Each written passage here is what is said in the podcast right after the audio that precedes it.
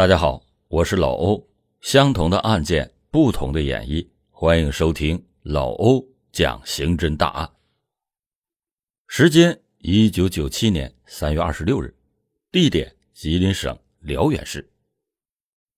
三月的夜晚还有些阴冷，村庄的小路上，一个走路歪歪斜斜的人缓缓前行，他手里边拿着一个酒瓶，嘴里边哼哼唧唧的。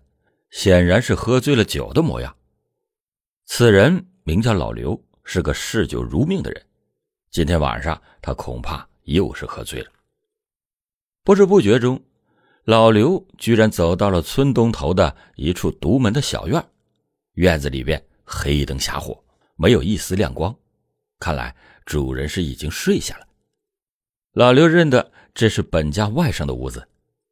此时的他。酒劲上来，人也开始犯困，没有多想，便推门走进了黑漆漆的房间。他凭着记忆中对屋子的熟悉，老刘摸索着来到了炕头，倒头便睡了过去。鸡鸣天亮，炕上的人也渐渐的醒了过来。老刘此时还不知道，接下来他将遭遇一辈子都无法忘怀的恐怖一幕。屋里静悄悄的，外甥去了哪儿呢？老刘顾不得想太多，只觉得肚子饥饿，便起身准备烧火做饭。可是，这火炕真是奇怪，竟然一个劲儿的往外冒烟，是不是被烟草灰烬给堵住了呢？老刘决定掀开炕席，搬开炕砖，用火钩子勾一勾里面的灰烬。啊，啥？死人？老刘不敢相信自己的眼睛，火钩子居然勾出了一具尸体。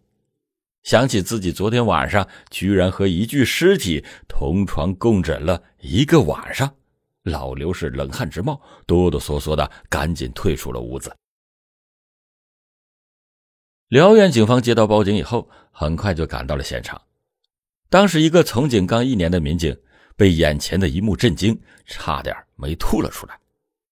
就在火炕之内，一具被砍得面目全非的女尸赫然出现。这名女子非常的年轻，约莫能有二十几岁。从腐败的情况来看，应该死亡了两三天的时间。谁会把一个年轻的女孩残忍的杀害，又将其藏在火炕内呢？欢迎您接着收听老欧讲大案。这样变态凶残的事情令人发指。屋子里边还散落着一个女士包，从里边的物品中，警方查出了死者的身份。女子名叫小玉，是附近医院的一名护士，刚刚二十五岁。报案人老刘正哆哆嗦嗦的站在附近，赶紧找他回来问话，了解情况。这间屋子的主人是他的外甥张东的住处，如今。张东的家里为什么会无故的出现一具女尸呢？张东现在身在何处？他成了这起案件的最大嫌疑人。嫌疑人张东，经过了解，小玉和失踪的房屋主人张东正在谈恋爱，女朋友惨死家中，男友却不知所踪。事不迟疑，警方立刻开始着手调查张东的去向。然而，在那个年代，刑侦技术相对落后，别说 DNA，就连指纹、脚印之类的痕迹物证，要想比对结果都难于登天。再加上张东已经潜逃了好几天，根本就无法找到他的去向。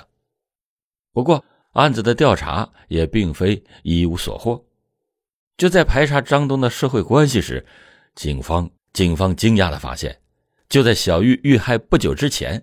一名和张东有过恋爱关系的女孩，居然失踪多日了。事情不会这么巧，看来与张东恋爱就等于入了鬼门关。种种调查证据表明，张东和这两起案子都有着直接的关联。张东并非是善类，他曾经因为盗窃入狱，在保释外出期间又无证驾驶，酿出了车祸。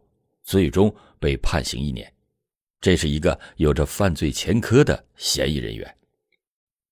张家人也证实，张东的脾气非常的暴躁，已经结过两次婚的这个男人，在谈恋爱这件事情上总是容易踩雷区。一个亲戚就曾经亲眼看到过惊悚的一幕：张东在和女朋友小玉吵架的时候，冲动之下用菜刀直接砍断了自己的手指。这样一个暴躁易怒的人，确实有可能犯下大案。然而，自从三月份命案爆发，张东便杳无音信的在人间蒸发了。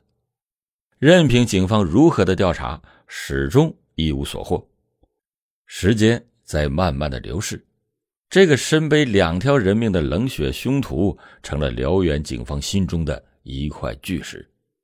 这一晃十四年过去了，到了二零一一年，这一年公安部开展了清网行动，采取了一种新颖务实的方法通缉在逃人员。方法很简单，就是把逃犯的信息制作成扑克牌。发给老乡们，让群众成为时刻监视社会一举一动的眼睛，一旦发现目标，即可报警。在辽源公安局印制的这副扑克牌中，张东占据了牌面的主角，是在小王的位置。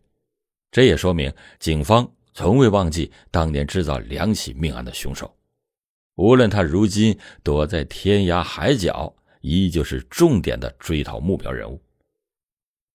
扑克追击令的效果非常的不错，多名潜逃在外的逃犯通过民众举报被抓捕归案。然而，张东这个小王却依旧没有任何的动静。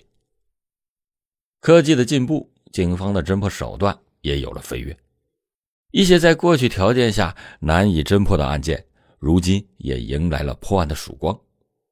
辽源警方经过研判认为，张东在潜逃时没有一技之长，这么多年如何的生活？他很可能继续通过犯案来维持生计。如果是这样，那么或许被其他地方公安机关打击处理过，也就是说，公安部犯罪人员信息库中说不定会留下他的蛛丝马迹。于是，办案人员。很快就把当年采集到的张东的指纹信息进行了数据库匹配。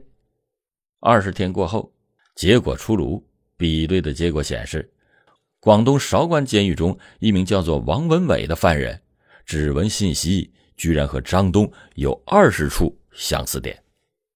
这二十处相似是一个什么概念呢？按照国际惯例规定。两枚指纹的对比，如果出现了十二处高度的相似，就可以认定是同一个人。这种结果出错的概率只有一百二十亿分之一。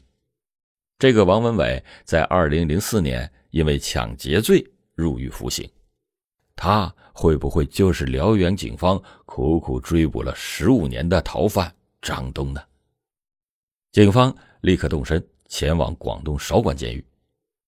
谁知道，刚一到目的地，一盆冷水便浇在了民警的头上。原来，王文伟已经在二零零七年刑满释放了。眼见着临门一脚扑了空，辽源警方有些傻眼了。那么，警方该如何抓捕已经放虎归山的张东呢？欢迎您继续收听老欧讲大案。此时。一个多年前获得的情报派上了用场。当年抗洞藏尸案发生之后，警方对张东做了全面的调查，发现他在2007年之前，由于好吃懒做，不想靠劳力打工，曾经在广州做过美院学生的人体模特。如今他是否还和在广州的这些模特朋友们有联系呢？循着这条线索，辽源警方最终成功获取了张东的落脚之处。二零一一年十一月二十二日，奋战了二十多个日夜的民警，终于在广州一处立交桥下的棚户里抓捕了张东。此时的张东梳着长发，乍一看还真有点艺术家的感觉。只有辽源的警方清楚，这个人并非外面看起来的这般艺术感十足。他是一个结过两次婚又残忍杀害了两任女朋友的冷酷凶徒。这一刻，张东并没有过多的反抗，他平静的接受了这一切，选择面对十五年前的罪行。至于当年为什么要这么做，张东也说得很明白，他憎恨女人，要报复女人。两次婚姻的不幸遭遇，让张东彻底的不再相信女人。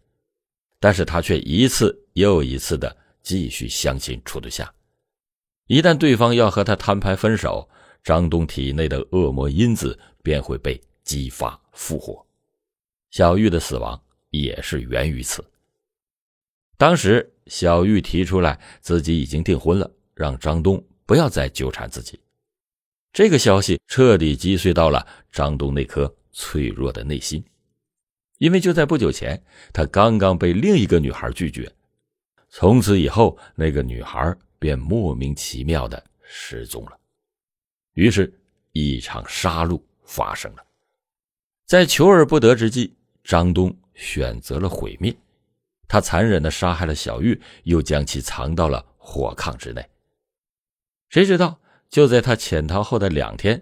自家舅舅喝醉酒之后，稀里糊涂的在他的家中睡了一觉，第二天醒来，居然鬼使神差的勾出了那具尸体，事情这才东窗事发。在看守所里，张东讲述了他这十五年逃亡在外的心路历程，几乎是每一天都在恐惧中度过。一旦听到身旁出现了东北口音的人，他的第一反应就是。辽源警方来人了。魔鬼、冷血、可恶，是他对自己犯下罪行后的表述。然而，这一切都太晚了。命案追责机制，只要是当年已经立案，便不会受到追诉年限的限制。